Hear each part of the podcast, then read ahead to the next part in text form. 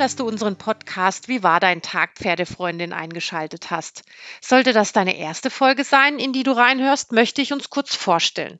Wir sind im doppelten Sinne zwei Pferdefreundinnen, die sich gerne über ihren Alltag in der Pferde- und Reiterausbildung austauschen und wie Horsepeak nach Sharon Wilsey unser Leben mit unseren Pferden bereichert wer wir sind.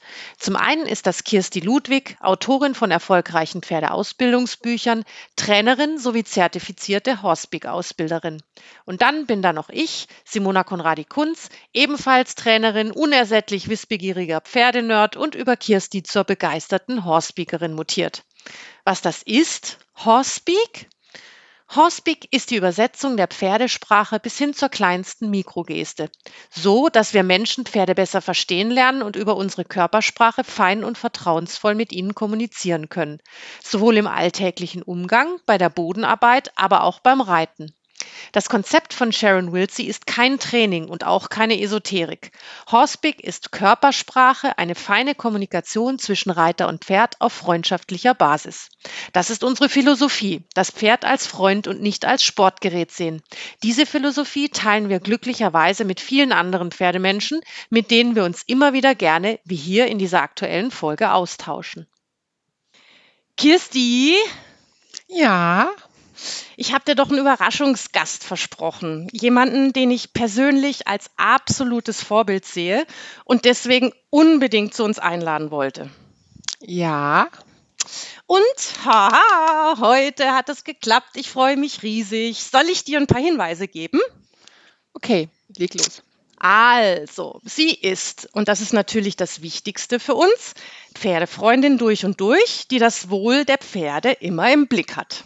Hm. hm. Okay, ich gebe dir noch einen weiteren Punkt. Sie hat äh, 40 Jahre Pferde- und Reitererfahrung. Okay, vielleicht noch einen Hinweis bitte. ist gemein, ne? Ja. Sie gibt Pferden ihre Stimme in ihren erfolgreichen Sachbüchern, aber sie ist auch digital unterwegs und im positiven Sinne eine Influencerin, was das Pferdewohl auf ihren Facebook- und Instagram-Kanälen betrifft. Ha, so ein bisschen eine Idee habe ich. Jetzt kommst du drauf, pass auf. Sie ist Osteopathin mit über 20-jähriger Berufserfahrung. Ja, das passt zu meiner Idee. Ist es vielleicht Juli von Bismarck? Ja! ja! Und jetzt ist sie in der Leitung mit uns verbunden aus Südafrika. Juhu, ich freue mich. Hallo, liebe Juli.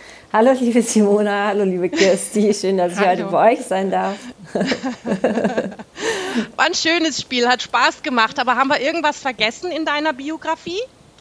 Oh, ach, die Biografie ist natürlich noch ein bisschen länger, aber ansonsten ist das, glaube ich, für, für unsere heutigen äh, Bedürfnisse kurz und prägnant zusammengefasst. Ja, wunderbar. Ähm, ich bin ja auf deine Social-Media-Kanäle gestoßen und dann wiederum natürlich auch auf deine Sachbücher. Und eins ist mir besonders ähm, ins Auge gefallen, immer wieder, weil du wiederholst es auch sehr gerne. Äh, man könnte das unter dem Titel Positive Vorbilder, was die Großmutter noch wusste, subsumieren. Magst du uns darüber vielleicht ein bisschen was erzählen? Ja, also ich hatte ja das Glück, dass ich bei meiner Großmutter das Reiten gelernt habe, also den groß, größten Teil davon. Und natürlich eben nicht nur das Reiten, sondern auch den Umgang mit dem Pferd. Also bin wirklich mit, buchstäblich mit Pferden aufgewachsen und eben auch schon mit ein paar Monaten auf dem Pferd gesessen. Ähm, so dass es für mich eine absolute Selbstverständlichkeit war, mich in und um Pferde herum zu bewegen und eben von einem sehr frühen Alter an auch schon viel beobachten konnte und so. Das hat ähm, meine Verbindung zu den Pferden natürlich erstmal sehr geprägt. Und dann eben durch diese Frau, die meine Großmutter, die einfach den, wie man so schön sagt, goldenen Hintern hatte und wirklich Pferde so extrem gut verstanden hat, wie kaum jemand, den ich sonst auch später kennengelernt habe. Die für die waren die Pferde halt Familienmitglieder, die kamen immer an erster Stelle. Das heißt, morgens, bevor irgendjemand von uns auch nur an Frühstück denken durfte, waren die Pferde versorgt und auf der Weide. Ähm, wir machten selber das Heu und das Stroh und hatten auch wirklich dann, wenn wir uns da einen abgewuckert hatten, das Gefühl, wir haben jetzt wirklich den Pferden auch mal was zurückgegeben und was, das ist ja auch irgendwie harte Arbeit. Aber es war eben, es gehörte dazu, Boxenmisten gehörte dazu, aber wir haben es eben auch richtig gelernt noch und so. Das ist ja heute alles ein bisschen anders.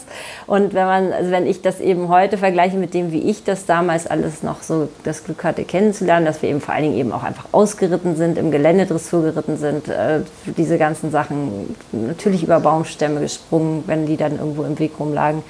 Ähm, einfach so eine Selbstverständlichkeit im Umgang mit dem Pferd und beim Reiten und das Pferdewohl eben immer ganz nach vorne zu stellen. Das ist, glaube ich, etwas, wenn man das wieder einführen könnte heute, dann wäre das schon viel wert. Also auch zu wissen, wie man eine, Box, also was ganz Blödes, aber wie eine Pferdebox richtig auszumisten, das ist heute einfach total verloren gegangen. Das ist ganz komisch, aber es gibt, gibt es nicht mehr. Oder ein Pferd so zu führen, dass es sich nicht an der Boxentür stößt. Oder ja, überhaupt einfach gewisse Regeln zu beachten, wenn man sich mit Pferden umgibt oder gar auf ihnen drauf sitzt. Das, ja, da gibt es eben, da, das war ein großes Vorbild in diese Richtung und hat mir viel beigebracht.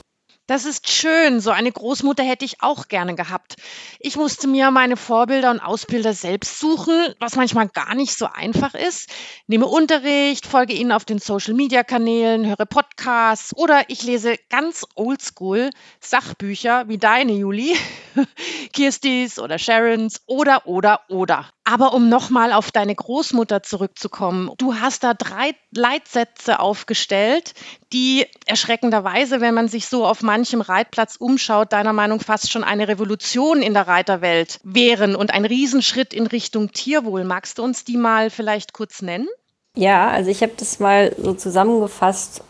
Die, der erste Leitsatz heißt, die Fehler macht nie das Pferd. Damit meine ich, wenn irgendwas schief läuft, in der Kommunikation zwischen Reiter und Pferd, also irgendetwas nicht so funktioniert, wie man es sich vorgestellt hat, dann hat der Reiter den Fehler bei sich zu suchen.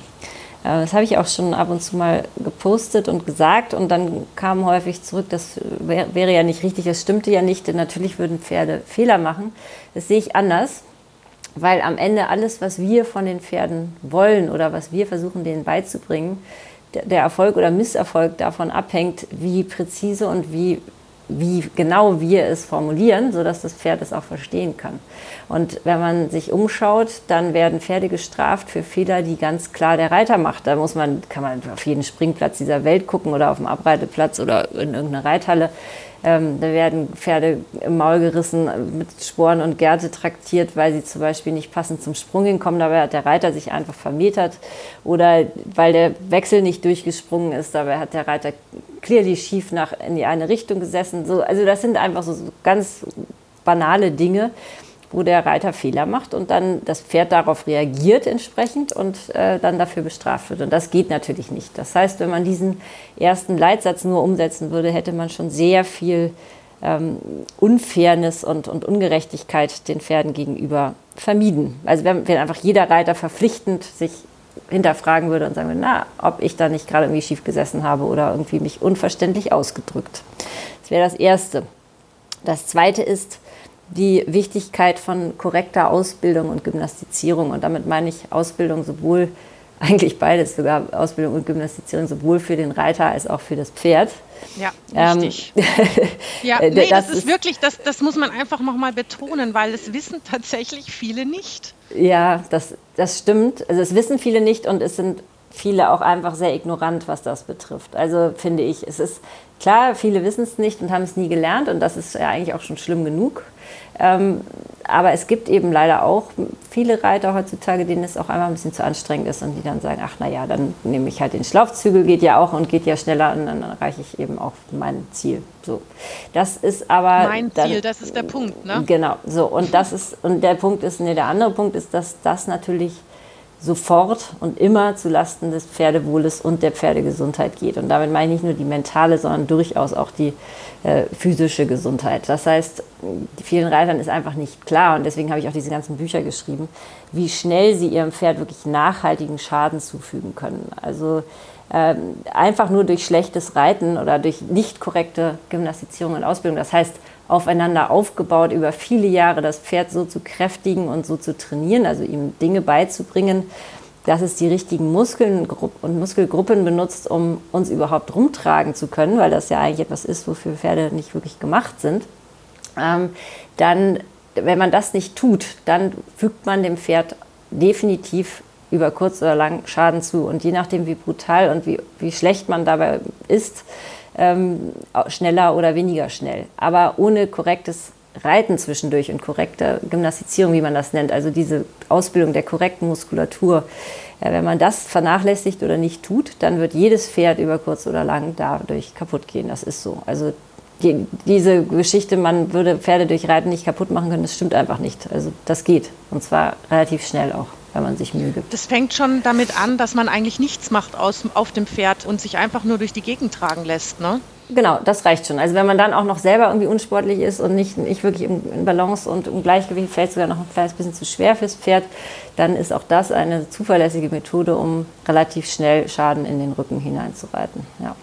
Hm, genau. Da können wir ja vielleicht nachher noch mal ganz kurz auf solche Symptomatiken und Symptombilder zurückkommen und kannst uns mal erklären, ähm, was das alles für Dinge auslösen kann. Ne? Aber mhm. machen wir mal weiter mit deinen Leitsätzen. Genau, also das ist zu, also Ausbildung und Gymnastizierung, ich werde jetzt nicht erklären, wie es, wie es dann richtig zu sein hat, das führt zu weit, aber das wäre nochmal ein wichtiges Thema. So, also, dass man nicht auf die Idee kommt, als Reiter äh, Ausbildung durch Ausrüstung zu ersetzen. Das ist mir immer sehr wichtig, weil viele Reiter dann ja eben zu längeren Sporen, längeren Gärten oder schärferen Zäumungen greifen, um ihre Pferde trotz mangelnder Ausbildung kontrollieren zu können oder irgendwie dahin zu bringen, wo sie hinwollen. Ähm, und das, damit meine ich eben wirklich auch mangelnde reiterliche Ausbildung. Ne? So, also das ja. ist, ist ein Punkt. Zweitens, äh, und dann drittens, mein dritter Leitsatz ist auch eigentlich total banal, nämlich wenn wir reiten, dass wir als allererstes uns vornehmen müssen, das Pferd nicht zu stören. Das fängt übrigens am Boden schon an, weil dieses ständige auf ein Pferd einquatschen und es zutexten und dann am besten noch ein Radio nebenher laufen lassen oder am Telefon hängen oder sonst was, was das Pferd alles nicht einordnen kann, wo es aber die ganze Zeit Geräusche und Stimmen hört, ähm, ist auch schon sehr verwirrend. So, wenn wir nun dann also auch auf dem Pferd sitzen und die ganze Zeit dem im Maul rumziehen, weil wir denken, wir müssen irgendwie den Kopf Richtung Brust bewegen oder sonst was, ähm, oder eben schief sitzen oder der Sattel passt nicht und das Pferd hat die ganze Zeit Schmerzen oder, oder, oder. Das meine ich mit nicht stören. Also wir müssen versuchen, uns so unsichtbar und freundlich wie möglich zu verhalten dem Pferd gegenüber und es zu entlasten. Das Wort Hilfen kommt ja von helfen und deswegen alles, was wir versuchen sollten auf dem Pferd, ist ihm zu helfen, trotz unseres Gewichtes und unserer möglicherweise zwischendurch auch mal Unbalanciertheit oder so, ähm, unbeschadet mit uns durch die Gegend zu trotten oder eben auch Hochleistungen zu bringen. Also helfen und nicht zwingen, ne? Genau, helfen, unterstützen. Ja. Ich habe hier eine alte Lady in Südafrika, die mir ein bisschen ab und zu mal, sie kommt so alle vier bis sechs Wochen für, für uns Reiter hier runter und also aus Johannesburg runter geflogen und unterrichtet uns. Die ist jetzt irgendwie 85, ist ein bisschen wie meine Großmutter und ähm, Ach, hilft uns mit, mit unseren jungen Pferden, aber auch mit den Älteren natürlich, weil wir klar, wie alle Reiter sollte man eben ab und zu mal jemanden haben, der einen von unten korrigiert, weil man es nun mal einfach selber nicht sieht. Und die sagt auch immer, äh, das Pferd unterstützen, dem Pferd helfen, nicht versuchen, ihm irgendetwas aufzuzwingen oder irgendetwas durchzusetzen. Natürlich muss man konsequent sein, auch mal, also gerade bei jüngeren ja. Pferden, um einfach das Verständnis zu schaffen, um was es eigentlich geht aber eben immer mit der leichtestmöglichen Hilfe. Und wenn man bei der alten Lady da zum Beispiel jetzt die Zügel anpacken würde, dann hätte man auch gleich erstmal ein bisschen Stress. du, du, sagst ja auch immer Vertrauen zum Pferd haben, ja? Also geht doch ja. einfach mal ohne Sattel ins Gelände und so. Na, magst du da vielleicht auch noch mal drauf eingehen? Ja, das ist, das sage ich immer, weil ich glaube, dass das das Hauptproblem ist heutzutage, dass die meisten Menschen in, Wirklichkeit Angst haben zu reiten oder Pferde, mit vor Pferden. Also die eigentlich Angst vor den Pferden, oder, sondern dass sie sich dabei wehtun. Also dass sie runterfallen, dass ihnen einer auf den Fuß tritt, dass sie den Kopf an, die, an den Kopf kriegen oder irgendwas nicht. Also das, weil Pferde können ja nun mal auch gefährlich sein oder gefährlich werden, wenn man es eben falsch angeht. Oder weil sie sich erschrecken oder sich fürchten, das wissen wir alle, das sind Fluchttiere. Ähm, und diese Angst ist etwas, wenn man wenn man selber dem Pferd nicht vertraut, dann wird man A, nie das Vertrauen des Pferdes gewinnen, weil das Pferd immer das Gefühl hat, oh, mit dem Reiter stimmt aber was nicht. Die ist immer so unsicher, wenn sie hier bei mir in der Nähe ist. Und mh, hm, da fühle ich mich auch nicht wohl, denn Pferde leiten ja permanent aus allen Lebewesen in ihrer Umgebung die Stimmungen ab. Das heißt, wenn man als Reiter eben das Gefühl vermittelt, man ist unsicher, man fühlt sich nicht wohl, macht das Pferd daraus, oh, hier droht Gefahr. Weil der Typ da auf meinem Rücken oder vor meiner Nase am Führstrick, der ist, da ist irgendwas nicht in Ordnung. So. Und das heißt, wenn man selber nicht in der Lage ist, dem, dem Pferd Vertrauen gegen, gegenüber also aufzubringen, ja, dann äh, ist das schon mal eine riesen, riesen Einschränkung, weil das Pferd umgekehrt auch nicht vertrauen wird. Und das wird dann natürlich immer wieder zu Situationen führen, wo dann genau das auch wieder bestärkt wird. Sprich, man kommt an irgendeinem Schaf nicht vorbei oder das Pferd auf, macht auf der Hacke kehrt bei der, beim Trecker und, und rennt davon. Und schon ist wieder das nächste Unsicherheitsding gesetzt zwischen Reiter und Pferd, weil die Reiter von heute, soweit ich das, also wenn man das jetzt mal so ein bisschen doof verallgemeinernd sagen kann, zu einem großen Teil eben dann auch wirklich schnell so viel Angst haben, dass sie es dann gar nicht, also dass sie dann eben zu einer Führkette greifen oder zu, zu einer Kandare oder was auch immer, damit sie. Da sind wir wieder können. bei den Hilfsmitteln, ne? Genau. Die keine sind. Und ja, nur genau, also dieses Vertrauen, also Vertrauen vom Reiter zum Pferd und vom, vom Pferd zum Reiter, was sich eben aber meiner Meinung nach gegensetzt, also gegenseitig bedingt. Also das eine gibt es nicht ohne das andere. Ähm, das ist eben der einzige, die einzige sichere Grundlage, auf der man sowas ansatzweise vermeiden kann. Man wird nie vermeiden, dass man runterfällt oder dass einem mal ein Pferd durchgeht oder dass es mal bockt oder steigt oder irgendwas. Es wird, lässt sich nicht vermeiden, egal wie gut man sein Pferd trainiert und ausgebildet hat. Ähm, es sei denn, man bricht es, aber das ist etwas, was ich niemandem empfehlen würde. Und insofern, ja, genau, Vertrauen, wichtig. Ich habe das zum Anlass genommen, im Übrigen, dass ich die letzten zwei Wochen den Fellsattel geschnappt habe und mit meinen Pferden ins Gelände bin. Hervorragend, sehr gut. Es war so schön und ich hatte so ein Lächeln im Gesicht, als ich wieder zurückkam. Und ich glaube, meine Pferde hatten auch Spaß. Auf jeden Fall, das glaube ich auch. Das ist ja, weil die Fröhlichkeit, also es ist ja nicht nur die Unsicherheit, die sich überträgt. Die Fröhlichkeit, die gute Laune, das Selbstbewusstsein und so weiter, das überträgt sich ja genauso. Ja, absolut. Äh, wo wir dann auch gleich beim Punkt sind, den ich auch gerne nochmal mit dir ansprechen wollte, weil es geht ja um die Skala der Dressurausbildung, beziehungsweise eigentlich um den Punkt Losgelassenheit, der für dich ja auch ein ganz, ganz wichtiger Punkt ist.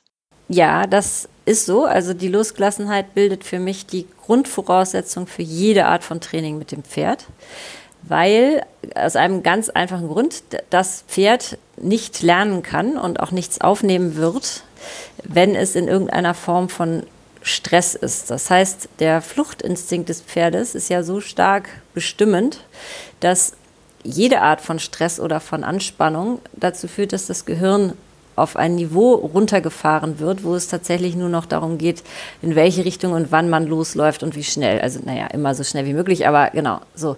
Ähm, das heißt, dem Pferd irgendetwas beibringen zu wollen in so einem Zustand ist vollkommen unsinnig. Das ist einmal der mentale Teil. Der zweite Teil, der damit einhergeht, ist, dass die vollkommen falsche Muskulatur angespannt wird, wenn das Pferd unter Anspannung oder Stress steht oder das Gefühl hat, es droht Gefahr.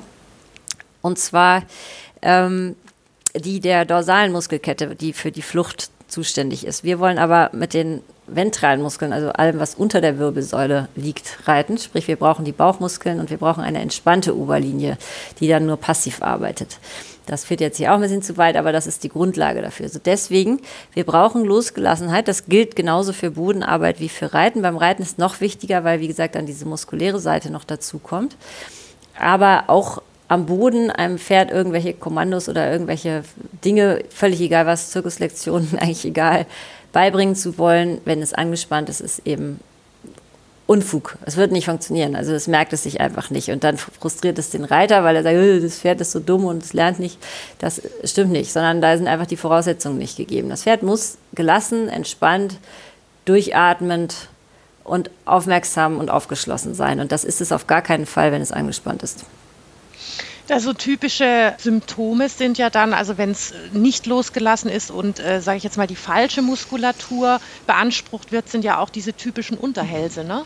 Genau, das ist der Unterhals, das ist der weggedrückte Rücken, der hohl wird. Da, da sieht man dann häufig auch, dass der, dass der lange Rückenmuskel sich schon atrophiert, weil er halt ständig angespannt ist. Dafür ist der nicht gemacht, sondern der muss eigentlich passiv arbeiten.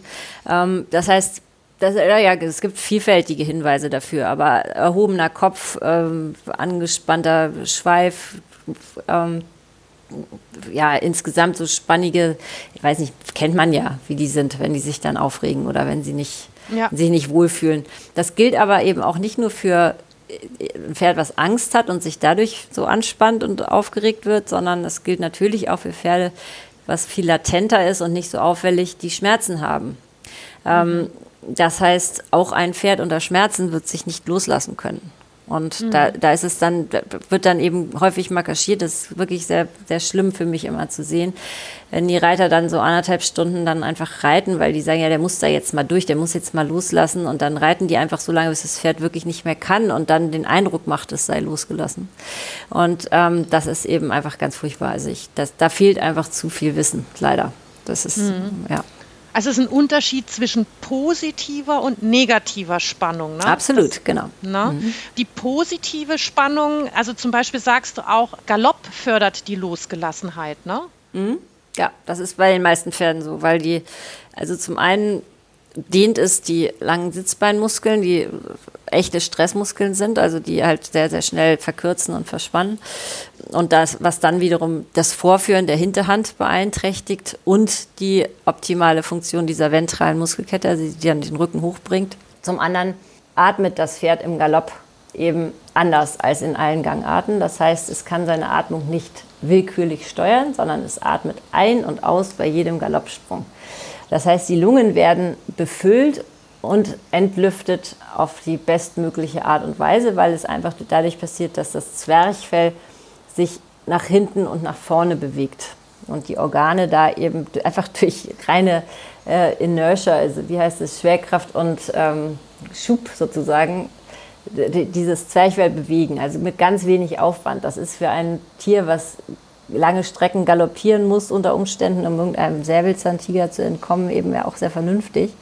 Das heißt, die Blut, die, die Sauerstoffsituation im Blut verbessert sich, dadurch natürlich auch der Muskelstoffwechsel und insgesamt äh, durch das tiefe Atmen natürlich auch insgesamt die Losgelassenheit wiederum. Ja? Mhm. Also das und viele Pferde ja, das, ich glaube, das ist ein großer Punkt, weil wenn, wenn man Pferde sehr lange trabt, zum Beispiel, viele Pferde werden dann immer fester und fester und fester, weil sie eben den, quasi die Luft anhalten.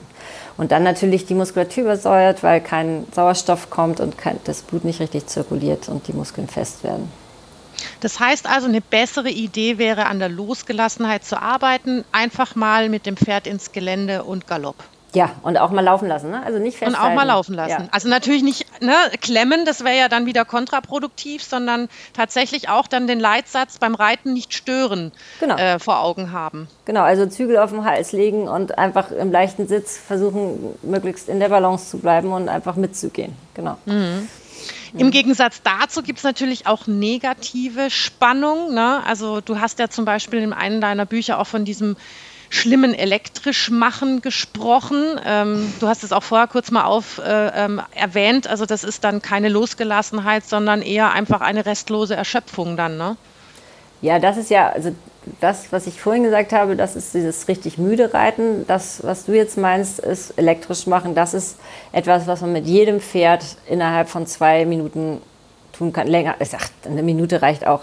Also ein Pferd unter negative Spannung zu setzen und dazu zu bringen, dass es spektakulär hintritt, das ist eine Sache von 30 Sekunden, wirklich. Also das, das geht rasend schnell, weil man einfach nur so viel Spannung, Stress und bis leider auch dann eben ein bisschen Schmerz in das Pferd damit reinbringt, dass es dann dadurch eben die, diese Stressmuskeln alle benutzt und dann sieht das eben doll aus für einen Laien, aber ist in Wirklichkeit nichts weiter als ein weggedrückter Rücken, äh, vorgezogen, also hochgezogene Vorderbeine, weil der eine große Hauptmuskel dort im Hals dann seine Wirkungsweise ändert und dann anfängt, die Beine nach oben zu ziehen statt nach vorne, was eigentlich der normale Bewegungsablauf wäre. Und dann sieht das alles so aus, als wäre das irgendwie mega, nicht? Also so Lampen austreten. Aber das hat natürlich mit reellem Reiten oder reeller Ausbildung nichts zu tun. Das und sowas, auch nicht mit Losgelassenheit. Nee, ne? Losgelassenheit schon schon gar nicht. Nein, also Losgelassenheit ist ja etwas, womit wir anfangen wollen. Also sprich, wir wollen einen fallenden, locker fallenden Hals haben. Wir wollen die Nüstern als vordersten Punkt haben. Wir wollen, dass das Pferd abschnaubt, der Rücken sich anhebt, der, die der Bauch unter locker, also positiver Spannung ist, der Rücken total locker ist. Also wenn man keinen Sattel drauf hätte, würde man fühlen, wie der Rückenmuskel sich rechts und links immer an und abspannt und so richtig so unter einem hin und her wobbelt. Ähm, genau, das, und was man aber das im Gegensatz dazu dann eben meistens sieht, ist, dass der Rücken sich eigentlich gar nicht bewegt. Also die verlaufen dann wie so ein Fuchs, schnüren dann so dahin und, ähm, und die Hinterbeine und die Vorderbeine werden einfach nur spannig nach oben gezogen. So, aber nicht eben unter den Körper bzw. nach vorne raus. Kirsti, ich habe dich vor Augen. Du sitzt bestimmt ganz hibbelig auf deinem äh, Stühlchen und denkst die ganze Zeit, ja genau, ja genau. Magst du vielleicht auch mal kurz was dazu sagen, was Juli gerade ausgeführt hat? Ähm, ja, tatsächlich ist es so, ähm, dass ich definitiv auch wirklich sehr glücklich bin über unseren Gast heute, weil ich die Juli wirklich sehr schätze, da sie eine der wenigen ist, die wirklich auch so ein bisschen, sage ich mal, den Finger in die Wunde legt und sich da auch traut, was zu sagen in ihren Facebook-Posts und in ihren Büchern.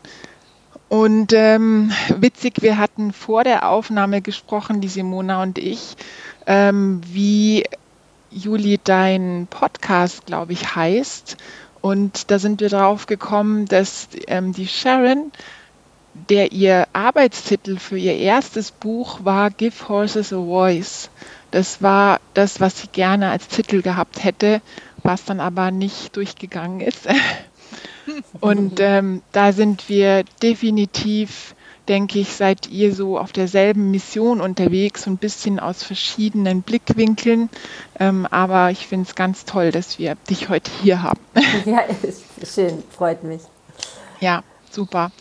Und ähm, ich also hatte so ein paar Gedanken. Ich weiß nicht, ob es jetzt blöd ist, da nochmal zurückzugehen, aber diese erste Idee mit den, mit den, drei, ähm, den drei Grundsätzen, da ging es als erstes um, das, ähm, dass das Pferd praktisch nie schuld ist. Und ähm, da hat die Sharon auch, abgesehen von dem Gedanken, den, denke ich, wir alle ähm, in uns tragen, dass man immer checken muss, wenn ein Pferd was nicht macht, so wie wir es uns vorstellen. Erstens die Idee, hat es das verstanden, was wir wollen von ihm? Und zweitens, kann es es körperlich leisten? Und ähm, da hat die Sharon, finde ich, auch so eine schöne Idee dazu, dass sie sagt, ähm, du kannst ein zweites Mal anfragen, aber dann eben nicht ein drittes Mal und nicht verstärken, weil dann musst du dir überlegen, eben, ähm, was der Grund dafür ist, dass das Pferd es nicht macht und eben vielleicht einen Schritt zurückgehen. Kannst ja, du das auch Dingen, so? Ja. Genau, ja, also vor allen Dingen ist es ja wie überall im Leben total stupid, äh, einfach immer wieder auf die gleiche Weise etwas zu versuchen, was definitiv offensichtlich nicht funktioniert. Also ein Pferd zweimal zu fragen, ja, okay, das äh, finde ich auch. Aber dann ja. irgendwie böse zu werden oder streng zu werden oder sowas, ist natürlich, äh, ohne dabei irgendwas zu ändern. Also nicht erstmal nochmal auf einem anderen Weg zu fragen oder vielleicht äh, nicht, zu gucken, ob es ihm vielleicht einfach das Vorderbein wehtut oder irgendwas. Das ist, ähm, das ist absolut richtig. Also das ist auch die Verantwortung, von der ich immer spreche, die wir als Reiter oder Pferdebesitzer den Pferden gegenüber haben. Wir sind diejenigen, die das Pferd verstehen müssen und auf das Pferd Rücksicht nehmen müssen und nicht andersrum. Ja? Unbedingt. Ja.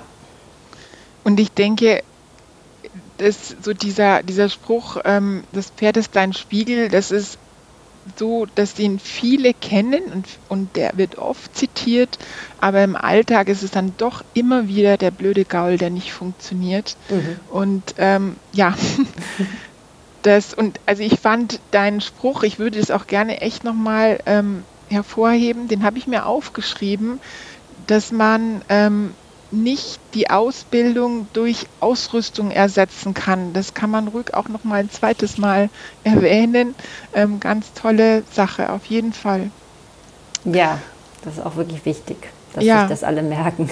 Ja, unbedingt. Und ähm, dann auch zu der Thematik, die wir vorher hatten. Ich kriege da immer richtig Herzklopfen. Ich finde, es gibt so einen neuen, ähm, ja, neudeutschen Begriff irgendwie, Früher hat man gesagt, das Pferd muss zünden am Schenkel. Das stimmt so bis zu einem gewissen Grad, denke ich. Aber ich höre ganz oft so dieses, er muss an sein.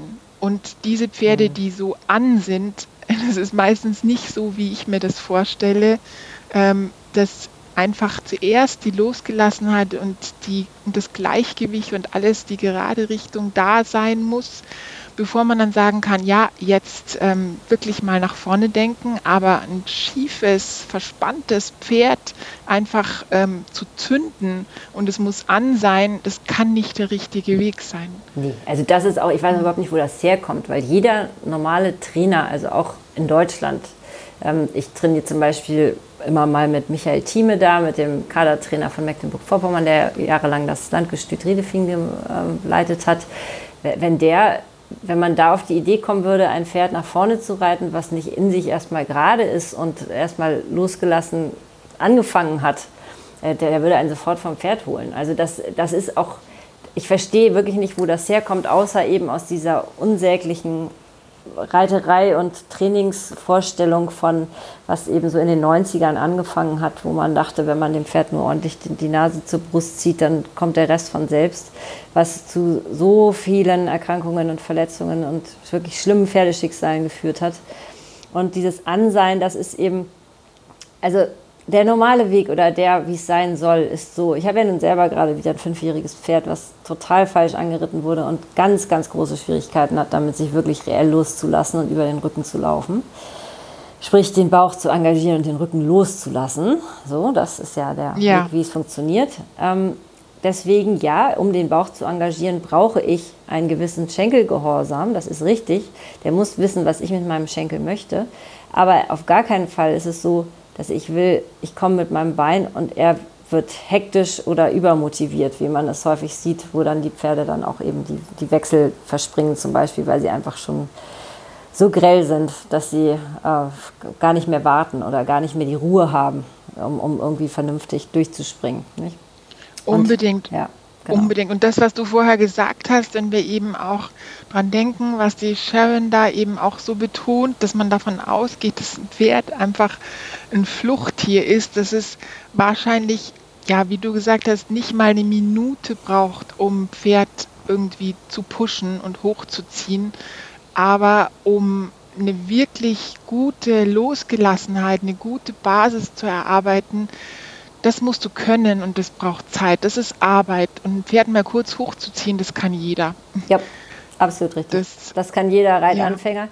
Ja. Äh, ein Pferd, deswegen sage ich auch mal, reelle Losgelassenheit zu erreichen und äh, zu erreichen und vor allen Dingen reelles Vorwärts-Abwärts. Das ist das Höchste, ja. was ein Reiter können kann. Das ist das Schwierigste.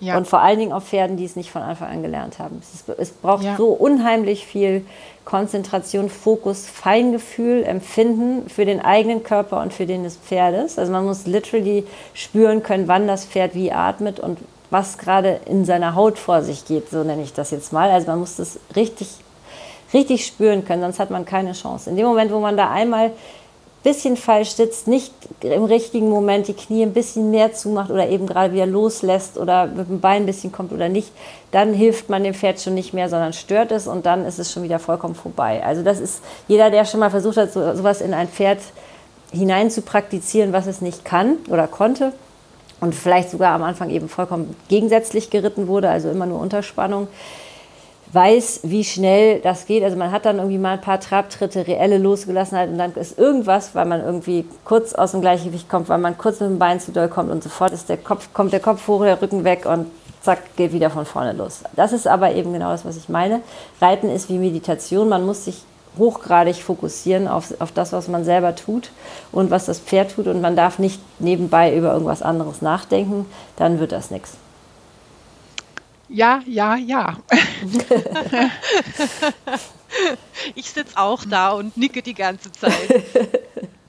Vielleicht hätten wir einen Videopodcast machen sollen. Das hätte Aber sehr wirklich? lustig ausgesehen. Können wir ja dann nochmal machen. Das kriegen wir Auch sehr gerne, sehr gerne. Unbedingt. Ähm, Simona, ich würde wieder an dich übergeben. Du kannst dein, deine dein Interview weiterführen. Mein Interview weiterführen. Ja, ja, also ich wollte jetzt gerne mal darauf zurückkommen, weil wir ja viel darüber gesprochen haben, was wir falsch machen können und mhm. ähm, dass wir damit dem Pferd auch extrem Schaden zufügen können. Auch wenn das das Pferd vielleicht anfangs nicht so zeigt, aber wie wir wissen, Pferde, ne, also die sind genetisch so gepolt, äh, dass sie Schmerzen oder, oder irgendwelche Defizite erstmal unterdrücken, um dann von der Herde nicht ausgestoßen zu werden. Ne? Das heißt also, die Symptomatiken kommen immer relativ spät und wenn sie dann kommen, sollte man aber auch wirklich schnell handeln. Was ich zum Beispiel erschreckend, aber auch faszinierend fand, Juli. Und zwar beschreibst du in deinem ersten Buch, dass die Ursache eines Sehnen- oder Fesselträgerschadens hinten links nicht mal unbedingt damit zu tun haben muss, dass da eine mechanische Einwirkung stattgefunden hat, ähm, sondern dass zum Beispiel die Überlastung der Vorhand über Schonhaltung dazu führen kann, ähm, dass ein Sehnenschaden oder ein Fesselträgerschaden entsteht. Magst du da vielleicht mal kurz was dazu sagen? Ja, klar. Also das ist ja, was du schon sagst. Also Pferde laufen ja relativ lange unter Schmerzen, ohne sich etwas anmerken zu lassen. Die meisten zumindest. Kommt auch natürlich darauf an, wie stark die Schmerzen sind. Und ich kann sagen, dass die meisten, also gerade Sehnen- und Fesselträgerschäden tatsächlich einfach durch schlechte Reiterei entstehen und nicht, weil das Pferd sich irgendwo auf der Weide vertritt oder sich irgendwas zerrt oder sowas, sondern das ist äh, definitiv Überforderung, Überbelastung, falsche Belastung. Das heißt, in dem Moment, wo man eben den natürlichen Bewegungsablauf des Pferdes so krass stört und da so eingreift, dass das Pferd sich nicht mehr so bewegen kann, wie es von seiner Natur vorgesehen ist, dann führt das dazu, dass, das, dass andere Strukturen im Pferd diese neue Form von Bewegung kompensieren müssen. Das heißt, es werden Strukturen in einer Art und Weise belastet, für die sie nicht gemacht sind.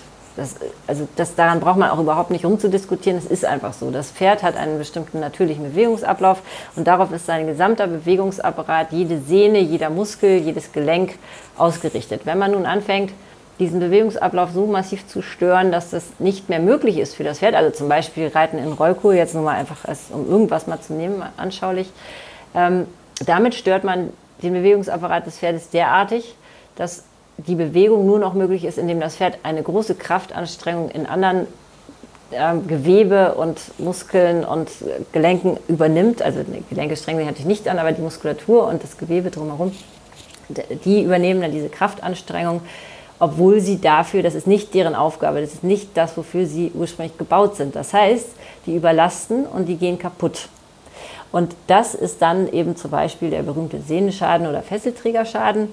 Fesselträger übrigens interessant, Hinterbein, Fesselträger ganz, ganz, ganz oft, weil die Pferde nicht über die ventrale Muskelkette geritten werden, sondern über die dorsale Muskelkette geritten werden. Und das immer dazu führt, dass diese Muskulatur überspannt, also verspannt, sich dauerhaft verkürzt, eine Arbeit übernimmt, also aktive Arbeit übernimmt, für die sie nicht vorgesehen ist und das setzt sich immer bis in den Fesselträger fort, weil das ist im Grundsatz eigentlich das Ende dieser Kette, wenn man so will. Das mhm. ist ähm, im Zusammenhang im Pferd 3 habe ich das auch, glaube ich, nochmal ganz mhm. okay erklärt. Also jedenfalls, ähm, das ist so ein ganz klassischer Fall von ähm, einfach vorne ziehen und hinten stechen und oder eben auch nicht stechen, aber vorne runterziehen und das als Sinn des Reitens zu betrachten, das wird immer zu solchen Geschichten führen, ja. Spannend an deinen Büchern für mich war vor allem die Tatsache, dass nicht immer so alles ist, wie es scheint. Dass nämlich die Ursache oft an einem ganz anderen Punkt im Pferd seinen Ursprung hat und ein ganz anderer über eine Schonhaltung belastet wird genau. und dass man dann an einem Sehnenschaden vielleicht hinten rechts doktert, aber die Ursache eigentlich die Vorhand war. Genau, das gibt es auch, genau, ja. Also diese, diese Kompensationen, die, die sind wahnsinnig weitreichend. Also ein blockiertes Kiefergelenk kann auch einen Sehnenschaden im Hinterbein verursachen. Das ist so. Also die laufen eben durch das ganze Pferd. Das machen sich die meisten Reiter nicht klar. Also über das Kiefergelenk geht es relativ schnell nicht nur in die Kreuzdarmbeingelenke und damit ins Becken und damit in den Bewegungsablauf der Hinterbeine, sprich dann wieder in die Fehlbelastung und damit den Sehnenschaden, sondern es geht durchaus auch über das Genick und die Halswirbelsäule dann auch sogar in die Vorhand. Also da kann man eben wirklich diverse Schäden reinreiten. Wenn man zum Beispiel den Übergang von Hals auf Brustwirbelsäule, also zwischen, alles zwischen C6 und T2, wenn man das eben verspannt, indem man die Muskeln des sogenannten Trageapparates halt permanent falsch belastet durch falsches Reiten oder durch nicht Gymnastizieren des Pferdes, ähm, dann kann das zum Beispiel auch zu ganz krassen Sehnenschäden und, und überhaupt Erkrankungen in der Vorhand führen. Ja. Also alles unterhalb Kapalgelenk dann, das ist wirklich mhm. massiv. Ja. Mhm. Mhm. Oder was du auch beschrieben hast, was ich sehr spannend fand, also Thema Kolik, Magengeschwüre.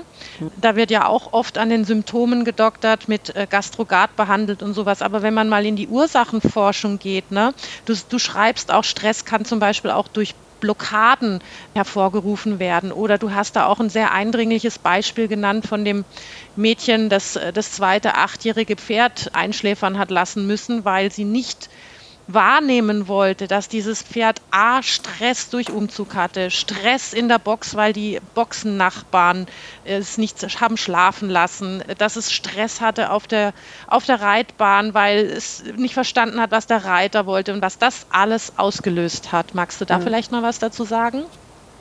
Jetzt konkret zu dem Beispiel oder ähm, ja, zum Beispiel. Ne? Also, aber das tatsächlich, also ist nicht immer richtig ist, nur an den Symptomen äh, nee, nee. zu doktern. Das genau. meine also ich, das sondern stimmt. dass die mhm. Ursachenforschung einfach wichtig ist.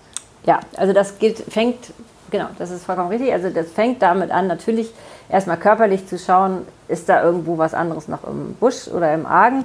Das ist schon schwierig genug. Das können wenige Menschen, weil es eben, wie schon gesagt, sehr komplex ist. Also diese Zusammenhänge, die ich da in den drei Büchern dieser Buchreihe beschrieben habe, die gab es, die habe ich vorher zumindest nirgendwo gefunden in irgendeiner Art von Literatur, also nicht in der englischsprachigen und deutschsprachigen Literatur ähm, gab es irgendetwas darüber zu lesen. Das heißt, das, deswegen habe ich es auch aufgeschrieben, weil ich dachte, nee, das ist also so, das habe ich so oft äh, bestätigen können, diese Zusammenhänge. Das muss eigentlich jeder wissen, weil es einfach wirklich so viel erleichtert in der Ursachenforschung. So, trotzdem gibt es natürlich wenig Tierärzte oder Osteopathen heute, die, oder gibt es bestimmt, aber eben offenbar nicht der, das Gros der Menschen, die in der Lage sind, diese Blockierungen auch alle zu finden. Das ist, muss man ja auch erstmal können, das ist ja auch eine Aufgabe.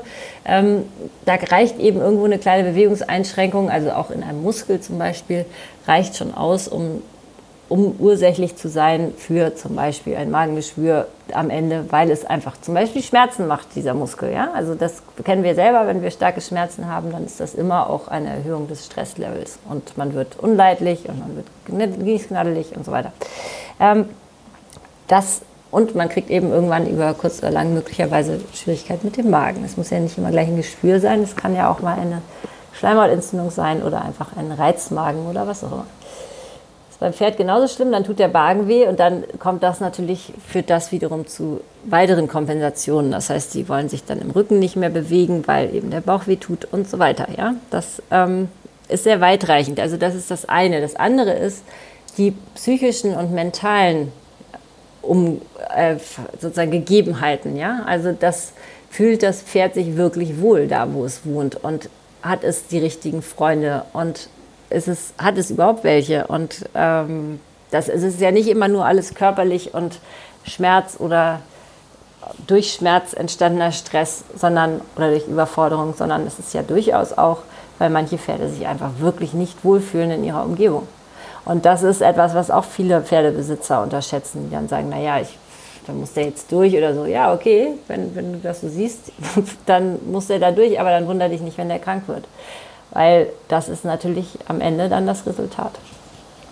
Es ist ja wie bei uns Menschen auch. Ne? Also wenn wir uns nicht wohlfühlen, also dann sind wir ja auch, sage ich jetzt mal, nicht offen für, für, fürs Lernen oder sonstige Dinge. Ne? Also es ist, das, das schlägt ja auch bei uns aufs Gemüt und wir kennen das ja auch, wenn irgendwas aufs Gemüt schlägt, schlägt es vielleicht auch auf den Magen oder sonstige Geschichten. Ja, genau.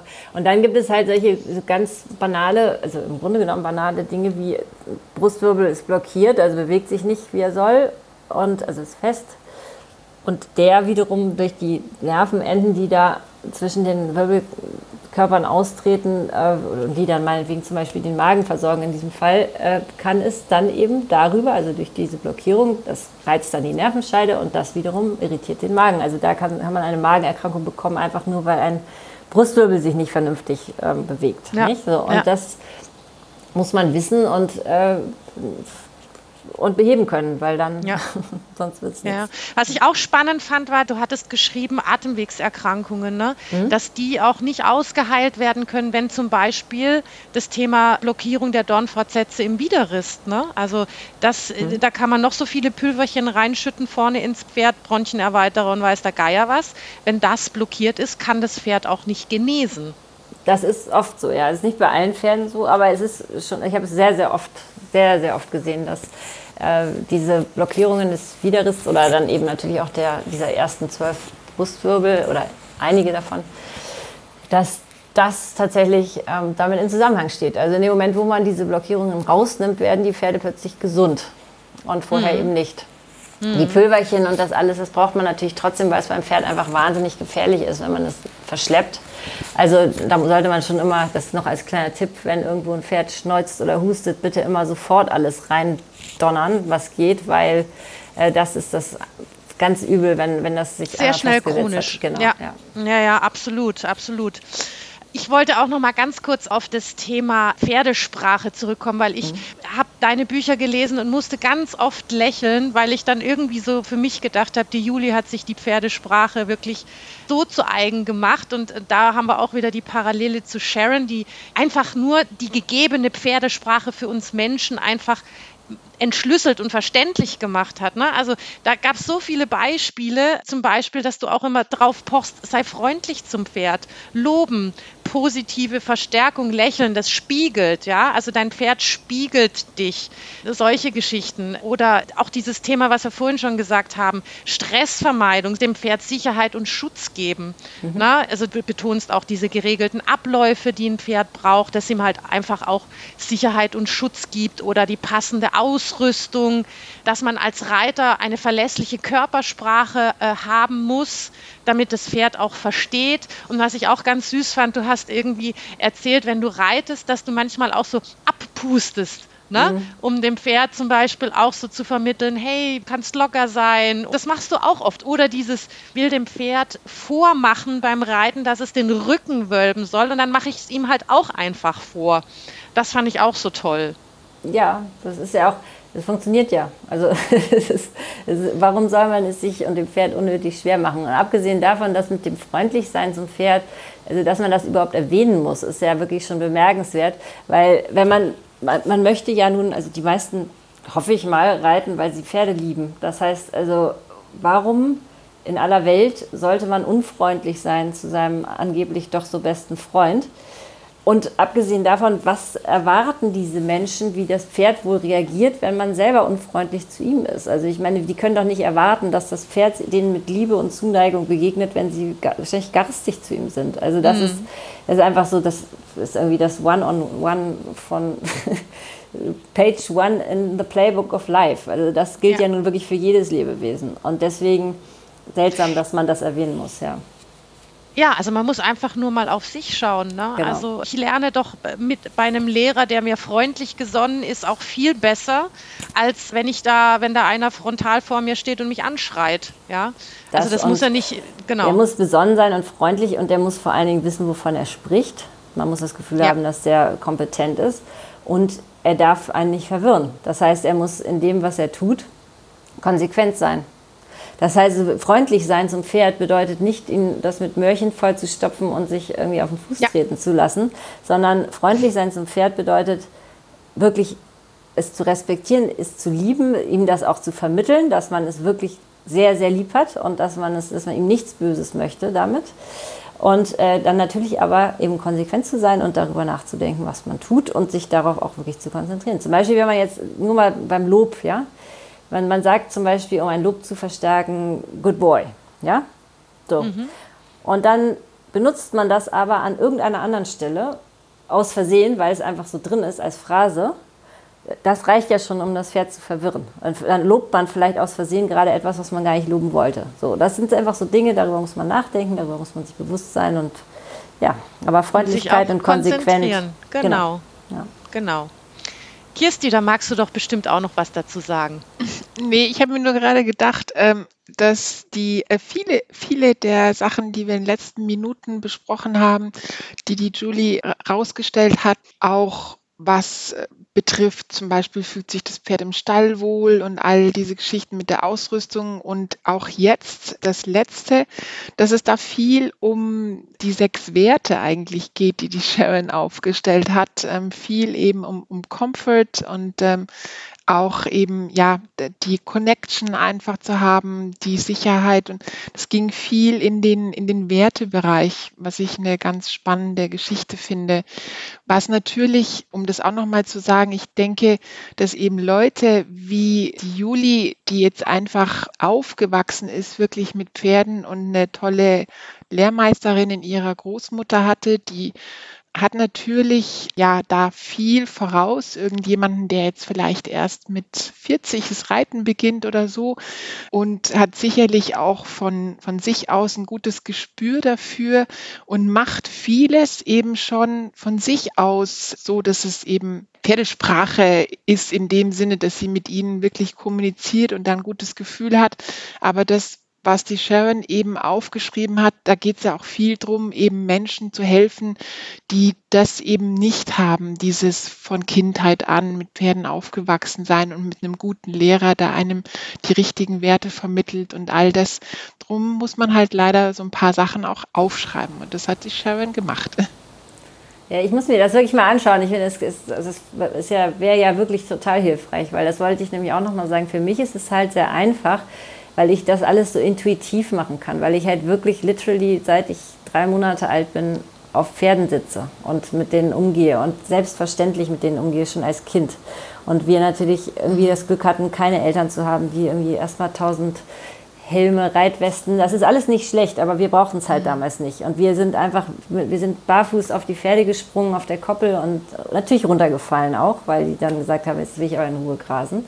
Aber daraus lernt man eben auch nicht. Das ist so, und dadurch hat es einfach eine Selbstverständlichkeit für mich von Kindesbeinen an, die, die wirklich hilfreich ist und die halt mich davon, ich, ich habe, weiß ich nicht, ich bin halt auch irgendwie einfach, ich kann ohne Pferde nicht und ohne Reiten. Ich habe mir schon die gesamte Brustwirbelsäule gebrochen beim Reiten, nicht? Also ich lag im Korsett für mehrere, fast ein Jahr.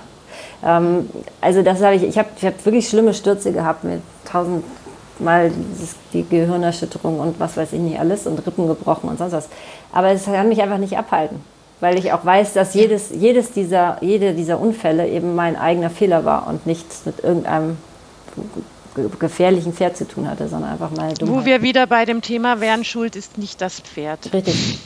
Und genau. Ist, ist diese Erkenntnis, Juli, ist das das, was es dir ermöglicht hat, wieder aufs Pferd zu steigen. Ich denke, die Frage wäre für einige interessant, wenn man so ein bisschen das Vertrauen verloren hat, wie du dann wieder aufs Pferd kommst.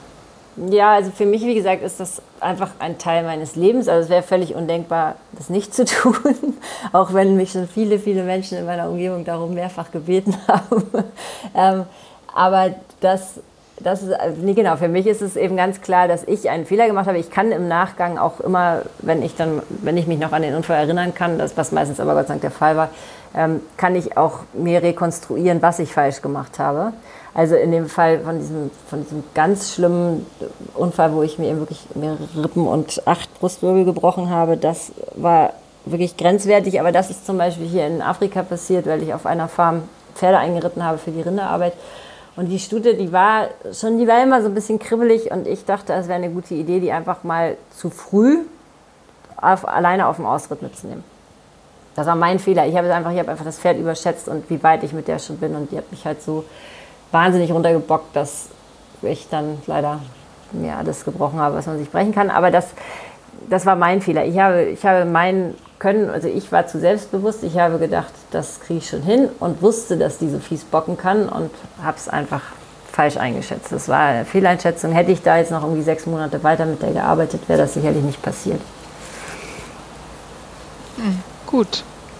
Aber ja, das finde ich, das, aber das finde ich doch auch, ähm, das finde ich sehr schön, Juli, dass du das auch sagst. Ich meine, selbst du mit deiner reiterlichen Erfahrung und deiner, deiner Ausbildung, die du hast, dass du auch dich immer wieder selbst hinterfragst und also, dass du nicht sagst, eh der blöde Gaul, sondern dass du genau das auf den Punkt bringst, es war mein Fehler, es war zu früh für dieses Pferd. Und das finde ich wirklich ganz großartig. Also wie gesagt, dein Leitsatz, der über allem steht, Schuld hat nicht das Pferd. Ja, ist so. Das ist einfach ja. so. Das kann man auch irgendwie gar nicht wegdiskutieren, finde ich. Das ja, ja. So. Jetzt, ähm, ihr Lieben, also wir sind jetzt am Ende angekommen unseres Pferdefreundinnen-Gesprächs. Ich habe noch sicher tausend Fragen und ihr bestimmt auch, ihr lieben Zuhörerinnen und Hö Zuhörer. Jetzt werde ich die Juli einfach mal festnageln. Vielleicht hat sie ja Lust, nochmal mit uns zu sprechen.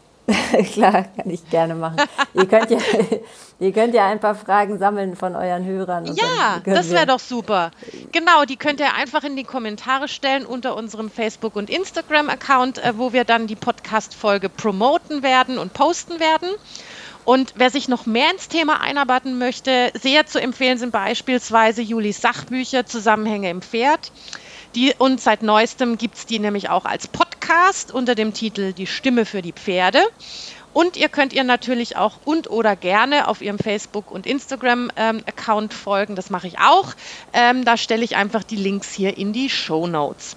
Und natürlich könnt ihr auch uns Pferdefreundinnen Kirsti und mich kontaktieren. Die Links stelle ich euch ebenfalls hier in die Show Notes. Und wenn euch diese Folge und unser Podcast gefallen hat, würden wir uns natürlich auch über eine positive Bewertung freuen. So, jetzt aber ab zu unseren Pferden, ihr beiden. Deswegen sage ich Tschüss Juli nach Johannesburg, richtig? Nee, nee, nee, nicht Johannesburg, aber Südafrika. Südafrika, okay, nach Südafrika und Tschüss Kirsti. Tschüss, viel Spaß. Tschüss, ciao. Vielen Dank. Gerne, tschüss.